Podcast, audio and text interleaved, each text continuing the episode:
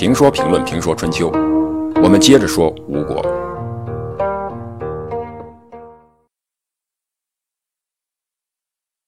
公元前五百九十八年，晋国、楚国战于毕，楚国取得了胜利，楚庄王成就了霸业，但夏姬的老公连阴乡老却战死了。我们在前面毕之战斗的时候提过，当初晋国大臣荀守。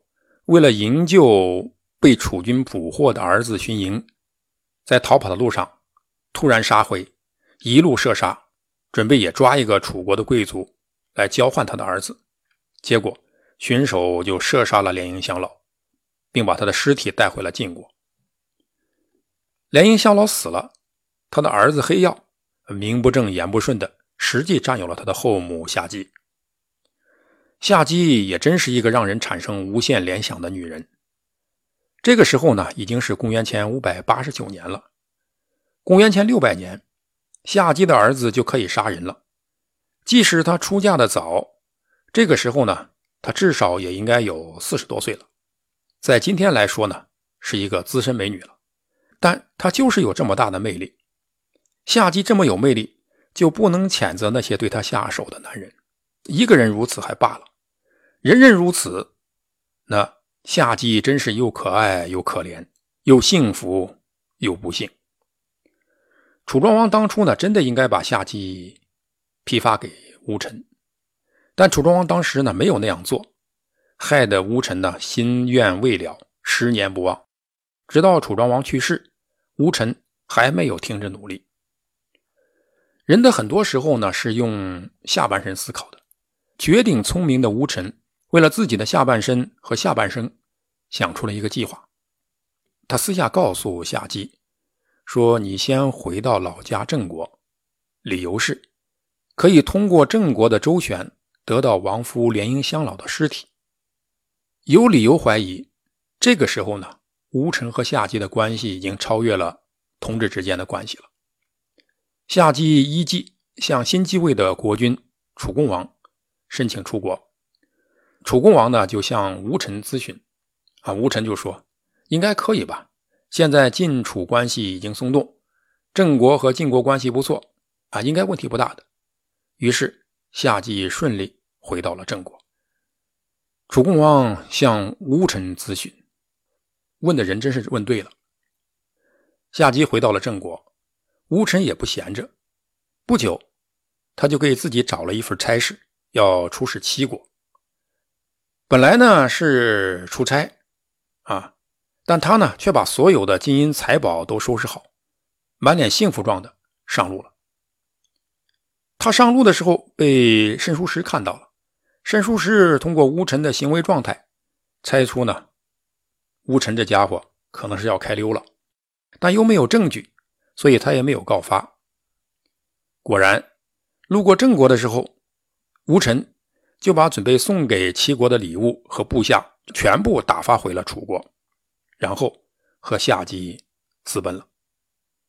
考虑到他们的私奔十分需要强大的政治庇护，就选择了晋国。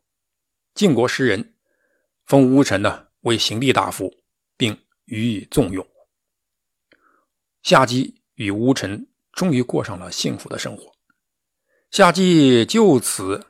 也被淹没在历史的文献之中，不再被提及。这夏姬呢，历来被世人称为祸水。她先后死过三任丈夫，又有三个男人与她有私情往来。一个国君因为她而丢掉性命，一个诸侯国因为她而一度灭亡，三个家族因为她惨遭杀戮，两个国家则因为她而成为世仇。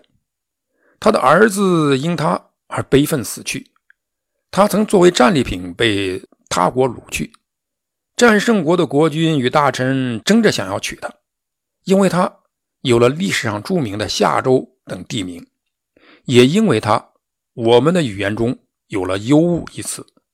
最后，还有一个男人，在他至少四十二岁那年，舍弃高官厚禄，带着他。逃往异乡。凡是围绕着他十六旬转的，无一不眉头当运，下场悲惨，不是死于非命，就是祸及家族。但即使这种悲剧周而复始的发生，宫廷贵戚始终执迷不悟，乐此不疲，甚至前赴后继，死而后已。《列女传》说呢，他与成灵公等三个国君有不正当关系，称三代王后。他先后嫁了七次，称七为夫人。跟他有关的九个男人死于他超强的床上采补术，又称九为寡妇。说他美好无皮，那些技术，盖老而复壮者。这一定是夸张了，但夏姬的确是一个人间尤物。一个女人到了四十多岁，还保持着青春少女的模样，不是史书编造，就是她的基因发生了突变，因此成为各路英雄和枭雄争夺的宝贝。脏水也不断的泼在这个女人身上，不过夏姬最后还是用自己的行为证明，她是一个忠于爱情的女人。自从乌臣抛却家族，用“归吴聘如”四个字打动他以后，他心甘情愿的与对方过了一辈子。夏姬自从与吴臣结合后，就从史书上消失了，用事实证明。再放荡的女人，也有为一个男人收心从良的时候。夏姬从历史上消失了，吴臣却从历史上不断的被激荡起来，这又是为什么呢？